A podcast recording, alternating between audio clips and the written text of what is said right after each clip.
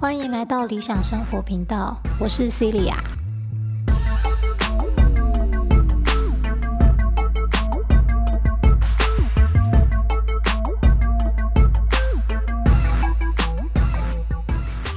好，今天这集的主题是相信自己的选择。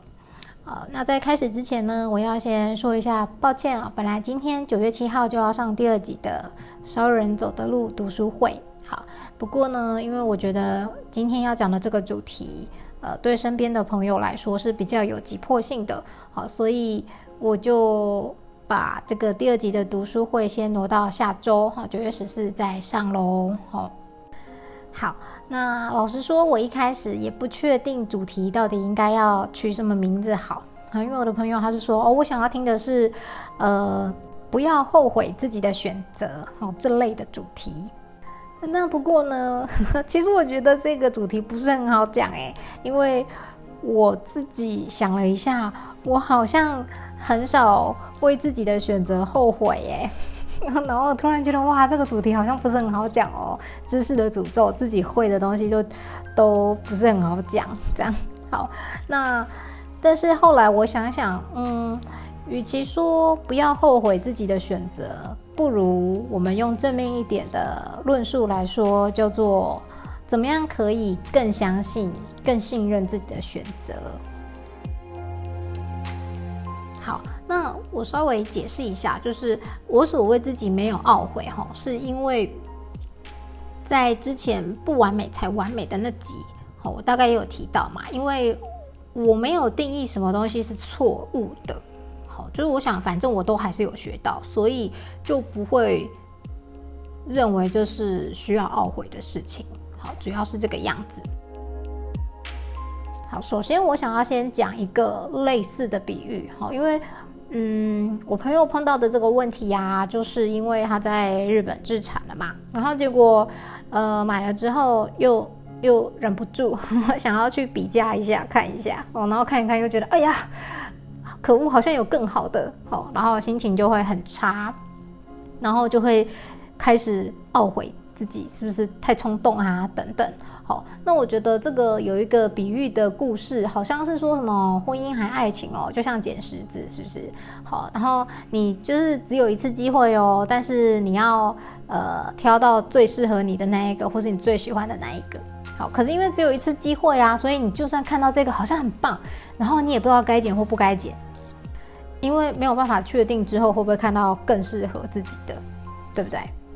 好，那当然这个比喻我觉得也是蛮烂的，因为婚姻现在大家都会离婚啊，闹那么严重 哦？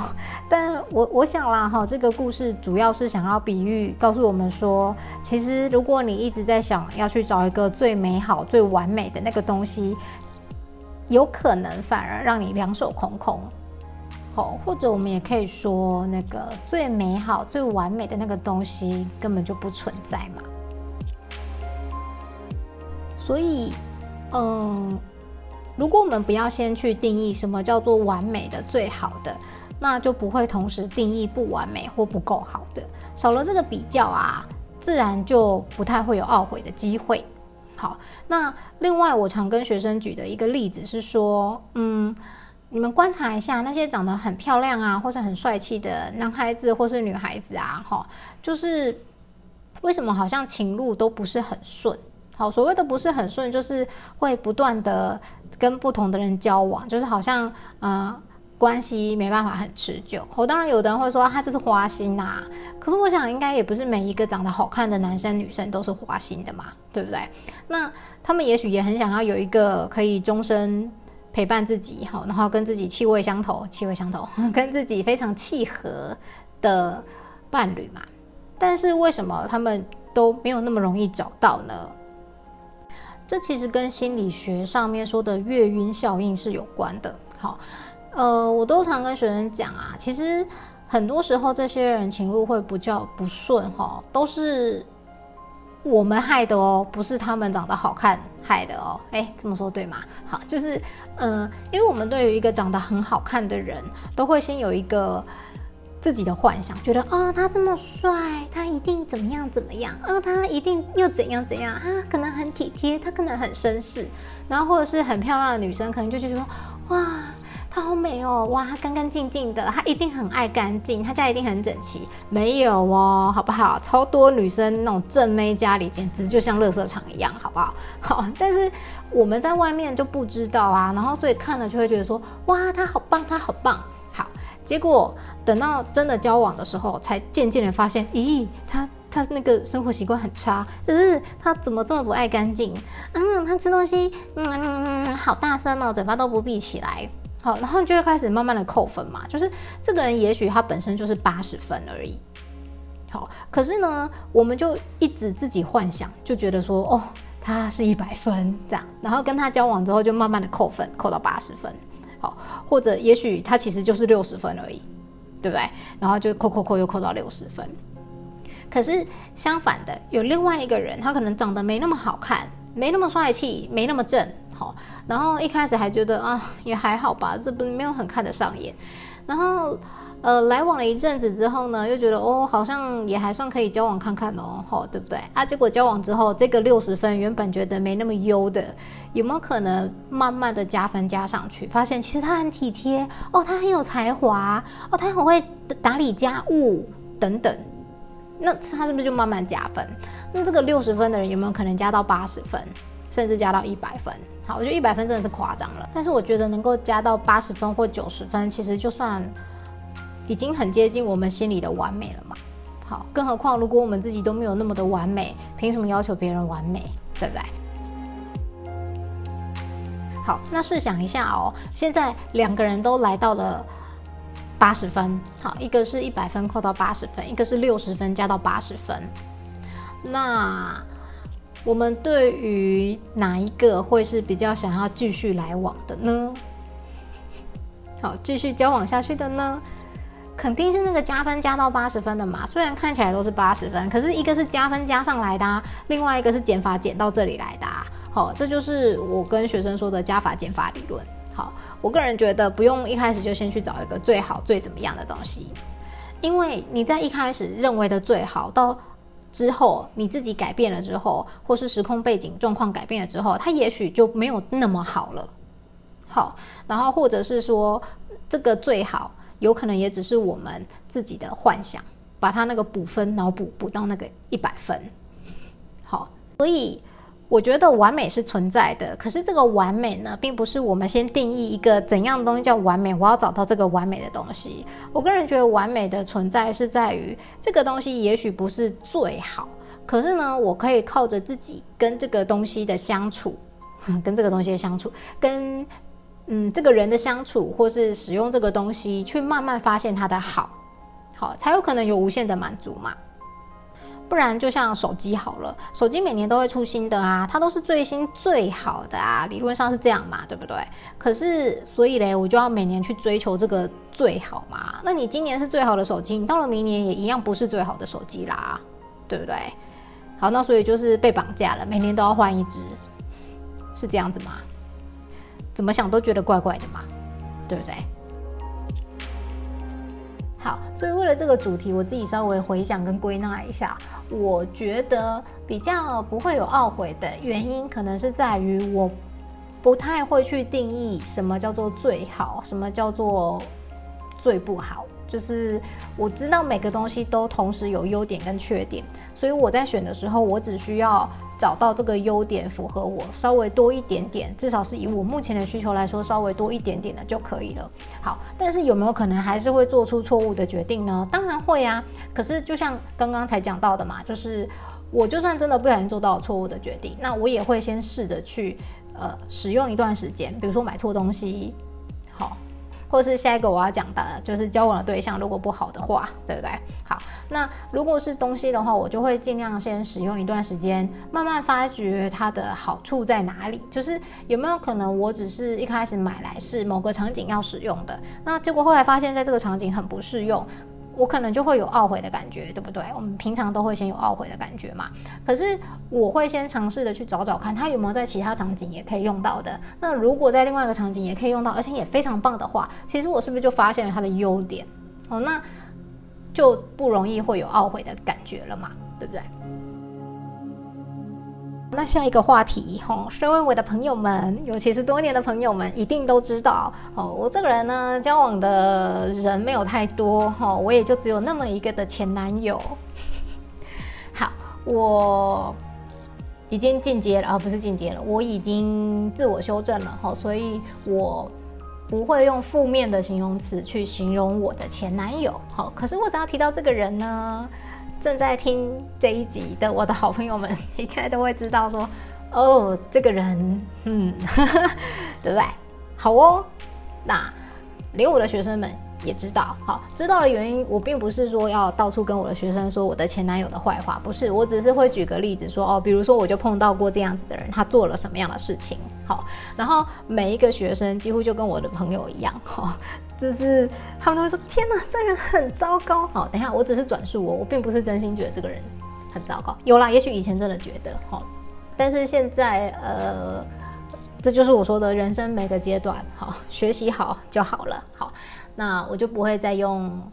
负面的词去形容他啦，好，但是要不要继续继续交朋友、继续来往，那当然是不必了嘛，对不对？好，好，那总之我的学生们听到也会觉得说，天哪，这个人很糟糕，好，或者是等等之类，就是会用一些很不好的词来形容他。那甚至有些学生听过了很多不同的小故事之后，他们就会忍不住，最后就问说，老师，那你会不会很后悔？跟这个人交往了这么长的时间啊，来喽，后悔、懊悔，对不对？啊，不会啊，不会，我真的不会。好，虽然我 有一些大学同学说：“哦，天哪，你刚刚在一起那么久，你要唱那个《我的青春小鸟一样不回来》啊，对不对？”嗯，没有哎，其实。我如果真的仔细回想当下我跟他分手的时候，我好像也没有觉得后悔耶。我那时候只有非常印象深刻，想说我是不是就是一个很难相处的人？我是不是就是真的是一个脾气很差的人？然后我就自动去看了卡内基的书，然后就哦，原来怎样怎样可以如何沟通，可以怎样怎样。就是我只有想着说我是不是真的太糟糕，然后需要。改变好，虽然我的朋友在旁边听，就会觉得说你你你疯了，你疯了，是那个男生配不上你，是他太糟糕。好，可是我不知道哎，我从来都没有想着说我很后悔花了那么长的时间，多长？我花了七年跟他在一起，哈，然后我没有，我我真的没有这样子想，所以也没有懊悔过。那唯一要说的懊悔的话，我可能只能说就是在交往的过程中，可是因为毕竟也是我人生第一次的交往嘛，然后。呃，我给他蛮多的保护啦，好，就是因为他对于自己是比较自卑的，然后他很怕我的朋友们会瞧不起他，所以在我的朋友群当中，每次大家在讲到这个人的时候，哦其实我的好朋友都会说，这个男生都还没有分手，我都已经不是很喜欢他，就说哦，拜托你们赶快分手，我觉得你们很不配，然后但是我都还是会一直说他的好话。好，可是又因为常常沟通不良，好跟这个前男友沟通不良，沟通不良的原因，我后来觉得 不是在说人家坏话哈，但我觉得沟通不良的原因，某种程度可能真的是他的问题，不是我的问题啊。哦，因为我的朋友或是我连学生都跟我沟通很良好啊，然后但是他常常就会听不懂我讲话的重点在哪里，然后就会有争执嘛。然后，所以别人都只会觉得说你好凶哦，你都一直在发脾气，然后你的前男友都在容忍你。好，那这些会这么说的人，就是他们不是跟我很亲近的朋友嘛，所以他们会看到我们吵架。可是跟我很亲近的朋友呢，我从来都不会去跟他们讲说，哦，我跟我前男友吵架是因为什么原因。好，因为我觉得我讲出来的话，我的朋友们一定也可以听出这个逻辑上的。怪异之处，然后也会觉得是这个男生的错，可是我心里就会觉得说，他就已经很自卑了，他都已经很不愿意跟我的朋友们见面了。如我如果又在朋友之间说他的坏处的话，那是不是他就会更不愿意出来？因为我的朋友可能真的就会直接展示展示出来，展现出瞧不起他的样子。好，然后所以我都一直忍，我就一直忍，我都没有讲。然后每一次只要呃。嗯吵架呀或者是什么的，我就是默默的自己消化吸收。好，然后一直到真的分手之后，总算可以跟朋友讲，因为我想说，我就不用再顾及这个人的面子了嘛，就跟我朋友讲了这些事情之后，每个人都是我靠气急败坏，觉得这个人超烂的，然后还说什么我那如果在路上看到他，我一定要去揍他，我一定要去骂他这样，然后我都觉得哇，你们比我还激动，但是大概就只有这一件事情，我只为这一件事情有稍稍的一点点的后悔跟懊悔过，就会觉得哦，我为什么要让自己这么委屈呢？好，就是分手我都没有掉过一滴眼泪，就只有在转述这些事情。然后我的朋友突然跟我说：“对耶，你们交往这么久，我从来没有听过你在我面前讲过他的任何一句坏话。”就知道我的一个好朋友在就是分手之后对我讲出这句话，我才真的觉得天哪，我好可怜，我好委屈哦，然后才掉出了几滴泪。就是我没有为分手伤心落泪，我为自己的委屈落泪，这样。可是，可是，就像刚刚有提到的，每次吵架，好，每次有争执，我都想办法自己消化吸收。好，如果我们转过来看。我反而觉得这也是一件好事，因为大部分人在生气的时候，他可能都只会做出冲动的事情嘛，说出很冲动的言语嘛，或是做出伤害到他人的事情。好，可是因为我没有地方可以说，然后我也还算够自制，我也没有办法去真的去拿刀砍人或干嘛，所以我在跟他交往的过程中，我慢慢学会如何去消化吸收。这些伤心、难过、痛苦或是生气的情绪，好，那换过头来说，在大家眼中认为这个男生的缺点，是不是在我跟他交往的过程中，或是呃交往之后，好，反而对我来说是一个，嗯，能够让我自己更进步的一个。优点呢？好，也就是说，我们可以把缺点转换成优点来看，就很像我们常常会讲，小人就是贵人嘛。OK，好，所以呢，就像以我的好朋友他在日本自产这件事情来说好了，那嗯，可能会觉得说，哦，那个那个后面有更好的哎，可能地点更好啊，可能价钱更好啊，怎样怎样的房子，对不对？可是，如果是我啦，我就会想办法去找出来说，也许它的优点可能隐含了什么缺点在里面，是我不知道的。那现在这个房子，可能我们还没住进去之前，会觉得说，嗯，它的价格我好像买贵了，然后它的地点并不是最好的。好，可是如果我们能够转个念嘛，好，换一个想法去想，就是有没有办法把每一个的优缺点互相转换？好像我自己。会认为啦，就是房子的好坏啊，有的时候并不只是单论说它的价格跟它的地点而已的。好，因为邻居的好坏也非常重要。好，邻居的好坏真的也非常重要。因为你今天不是租房子，如果邻居很糟，你就换一个地方租就好了。你今天是买下来了，买下来之后，如果邻居很糟糕的话，你也不是说换就能换的嘛。好。那当然啦，也有可能说我们在买的时候，其实哎邻居很好啊，然后有没有可能住了没多久，后来邻居换人，有没有换成不好的邻居？好，那这个就是跟等一下马上要讲到是有关的。我个人觉得啊，就是邻居的好坏是没有办法反映在房价上的。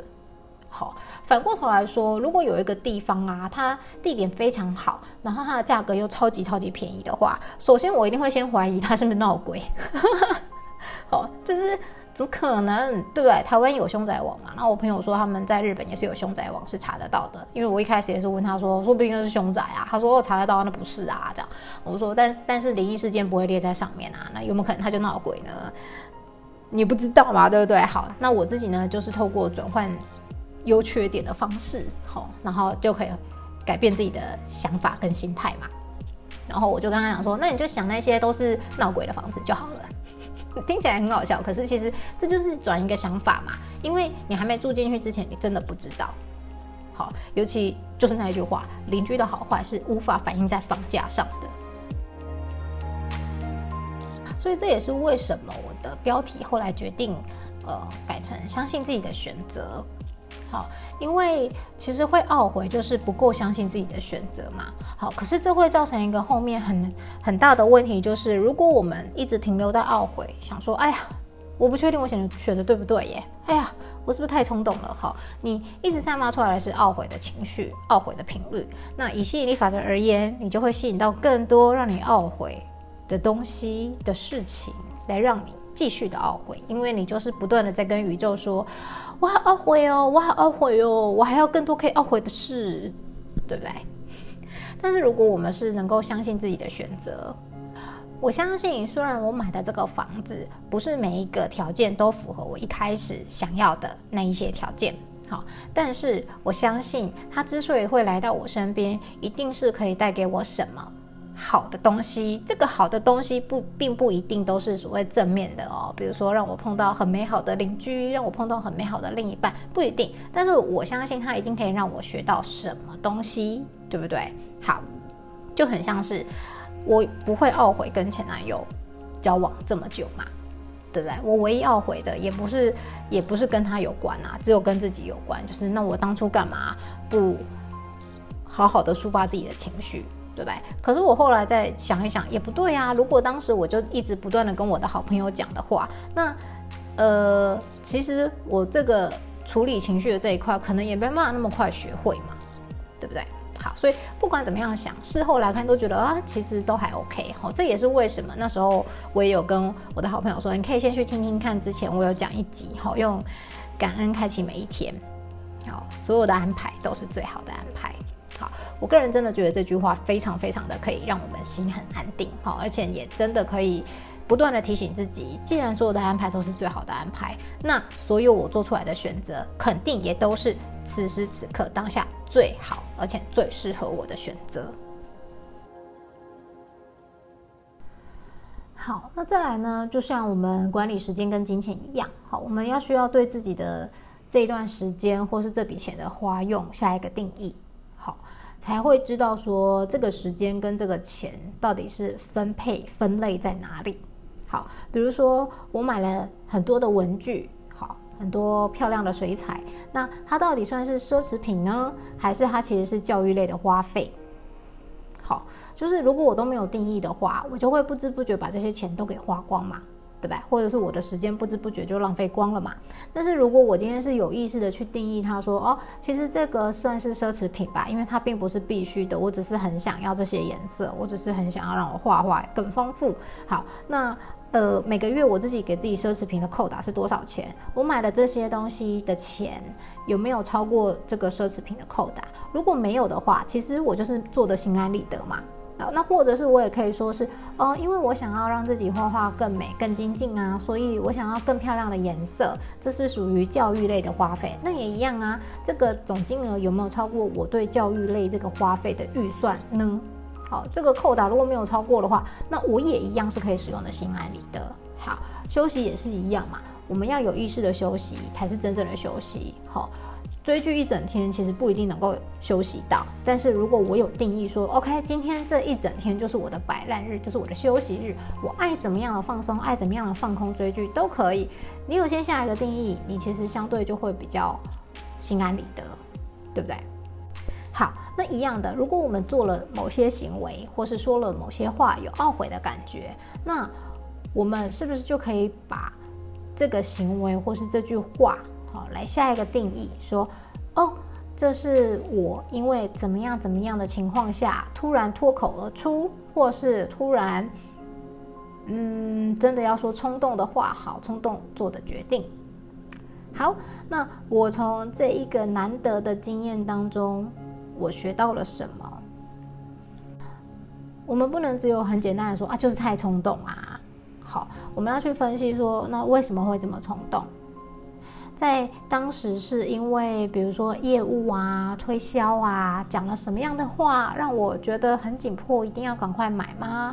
还是当时我心里有怎么样的不安全感，所以呢，让我看到了这样子的状况，就觉得好吧，那我就买了吧，我就下定了吧，对不对？好，就是呃，我们下一个定义，对它让我学到了一个难得的经验，可能我真的太冲动了，但是我们要去分析这个背后冲动的原因到底是什么，因为我们一定要做过这个分析之后，下一次才有机会去修正它，否则就只会说啊，我那时候就冲动，嗯，对，可是然后呢，第二次要如何阻止冲动呢？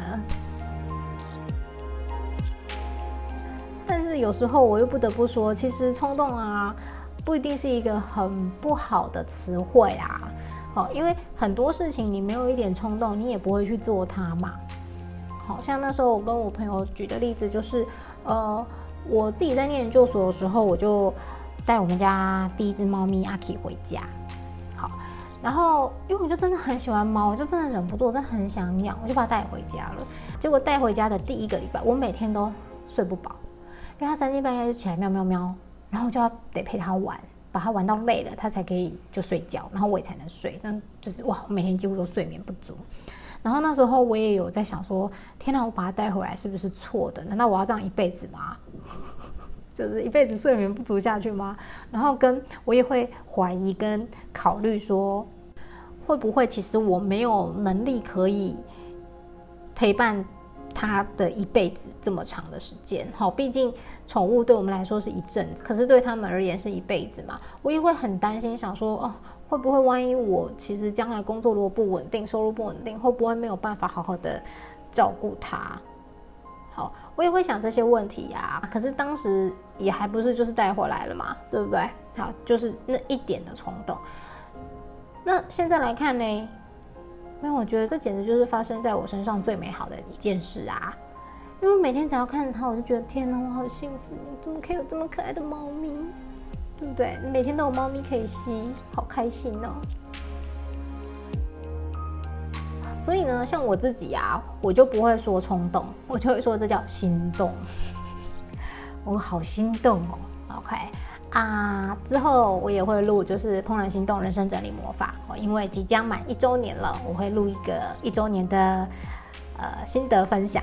好，那但是心动就是这样嘛，因为你心动的东西，你才会把它留下来。好，那你如果它是你很心动，但它还不属于你的东西，你去把它带回来。也许你就会解释它叫做冲动，可是我会觉得那叫做心动。好，所以是心动的话呢，它基本上一定可以在某方面服务到你，或是一定是可以适合你的。就是看看我们有没有办法接受现在这个事实，就是哦，我已经做了，好哦，那我从现在这个此时此刻，我可以去发掘什么样美好的地方。那我当然知道不会因为听一听就变成。不后悔嘛，不懊悔嘛。好，所以我觉得，嗯，有什么样的正逃、镜逃，就要用什么样的方式去呃治疗它。好像我的好朋友，如果啊很喜欢比较的话，喜欢比价的话，那我就会觉得你可以把它全部都列出来。你目前已经买的这个房子的优缺点，跟你后来看到的房子的优缺点，一个一个把它列出来，然后做我们刚刚所说的事情，就是把。优缺点互相转换，好，因为还没有买的，就是后来出现的这些物件，你肯定会觉得它优点多过自己已经买的嘛，不然就不会觉得那叫冲动。好，可是呢，如果你有办法把呃新的还没有拥有的那些优点啊，全部转换成缺点，而你现在拥有了这个房子的比较起来的缺点，全部转换成优点的话，哎，你就会发现你目前拥有的东西。好，或者是你目前拥有的这一间房子，其实是充满了优点的。OK，反正既然爱比嘛，那就比个够。只是不是比完就没事了。好，记得要做一点转化。最后，最后比较完，有没有可能还没有办法那么快就把优点转成缺点，缺点转成优点？当然有可能啦，这是需要练习的嘛。好，那如果。平常生活还是三不五时会有懊悔的情绪出现的话，怎么办呢？就帮自己准备一本笔记本，好，上面写上日期，在下面用正字做记录。好，每当自己有懊悔的情绪出现的时候，就画上一笔，好，提醒自己转念。啊，还不能转念怎么办呢？没关系，你就跟自己说，好，我给自己五分钟或是十分钟，好，在这五分钟、十分钟之内，我全心全力的懊悔，全心全力的伤心难过，骂自己。哦，那记得要定下 timer，好，定下倒数计时，好，五分钟到或十分钟到，OK，停，现在什么都不准想，好好的去做现在生活中发生的每一件事情，去做它就好了。该睡觉睡觉，该吃饭吃饭，该看剧笑一笑就看剧笑一笑，OK。那因为我们的每一笔都代表五分钟或是十分钟，好，你可以自己定要五分钟或十分钟。所以呢，你在这个政治标记一整天下来，你就可以统计出自己今天二十四小时到底花了多少时间在懊悔里。好，呃，这么说并不是要说哦，你看看你有很多懊悔，不是的哦，而是说我们总是要记录出来才。才知道嘛，而且，与其你让这个懊悔三不五时哈，你在做正事的时候就冒出来，然后让你边做事边分心，睡觉的时候又边睡觉边分心，看剧也边看剧边分心，你不如只要一旦这个东西出来，好画一个标记来倒数五分钟。对我真的好懊悔哦，我觉得我好冲动哦。嗯，我下次应该不要这么冲动哈，反正就好好的，你好好的在那边想，可是时间一到就停。好，那为什么要这样子做呢？就是因为哈，只有当我们开始去记录它，才可以渐渐的提升我们的意识，提升我们的警觉，以及更重要的是提醒自己开始做转念的练习。就像九九乘法表一样，我每个人，我们小学二年级刚开始背的时候，人家如果问你说二八。好，你就慢慢数二一二二二四，哈，然后心里还会咒骂他，可恶，你干嘛考二八？我要数好久哦。可是现在嘞，你看有哪一个大人，你随便问他二八多少，他还要从头数的？为什么我们现在不用从头数二八十六，直接就有答案出来？因为我们每一次在写数学题目的时候，都被强迫的去重新去思考说。二乘以八是多少？然后都重新强迫从二一数数数数到二八。好，你知道吗？当你数久了之后，这个速度会越来越快，越来越快，快到后来它就像是没有经过二一到二七一样，直接二八跳出一个答案来。好，所以一样要转念的话，不是说啊，我跟你说你就转念就好了，当然不可能啦，对不对？好，该要讲转念的，该怎么转念的都讲了，可是重点是。平常也要有意识的去记录它，你才有办法提醒自己。这就让我想到，呃，我之前大学毕业的时候，那时候不知道是请圣严法师还是哪个法师，我真的不记得。总之来毕业典礼致辞嘛，他那时候讲了一段话，然后这一段话我印象非常深刻，因为最后那一句我没听过，哈，所以我就想说，嗯，好神奇哟，为什么没没听过最后面这个？是他自己掰出来的吗？这样。好，然后但是事隔这么多年之后，我大学毕业到现在也几年啊？啊，不知道。好，总之就是这么多年后，我发现，天哪，就是真的，法师讲的是对的，这是一句非常有智慧的话。什么呢？就是山不转路转，路不转人转，这两句我们都听过。下一句他说，人不转心转。只要我们的念头、心念转换了，其实看到的世界、看到的状况也就都会不一样了。好，所以掌握我们的思想，其实就可以掌握我们的情绪。好，这在之后讲到情绪管理的地方也会提到。所以这是非常重要的练习。好，不仅仅是练习说，呃，提醒自己。转念，同时也在做转念这个动作的练习。好，因为很多人真的是会活得很辛苦，只是在于说自己从来没有思考过，原来可以不用像传统大家所说的那样子的方式去生活。原来生活可以有另外一种样貌，好，可以有另外一种可能。但是因为没有想过，或者是也不愿意去想，所以就把自己困在那里了。然后我觉得这是有点可惜的。好，所以到底要怎么做才能够相信自己的选择，以及不为自己的选择感到懊悔呢？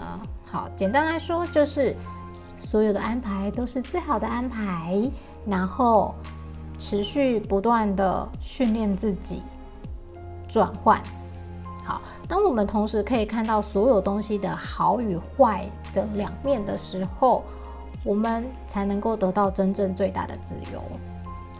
好，因为你想要开心，想要难过，全部都在自己现在要去看它的好的那一个部分，还是坏的那个部分而已。你会发现，你就是你自己的主人，因为你可以决定现在要开心还是难过。可是以前如果没有做过这种转换的练习的话，我们只会照着惯性去走，觉得这就是很不好，这就是很糟糕。哦，那个比较怎样？哦，别人的都比较好。好，如果是这样子的话，人生就会活得比较辛苦一点哦。OK，好啦，这集讲的有点长，因为其实我也很。纠结到底该怎么讲，可以讲的比较好，因为这不是一个我很擅长的题目哎，哦，就是怎么样可以不要懊悔，好难哦，因为我很少在懊悔。好，所以嗯，不知道对于我的好朋友有没有帮助到呢？哦，如果没帮助的话，记得赶快跟我说，我就重新再录一集。好，好，那今天分享到这里，下次见，拜拜。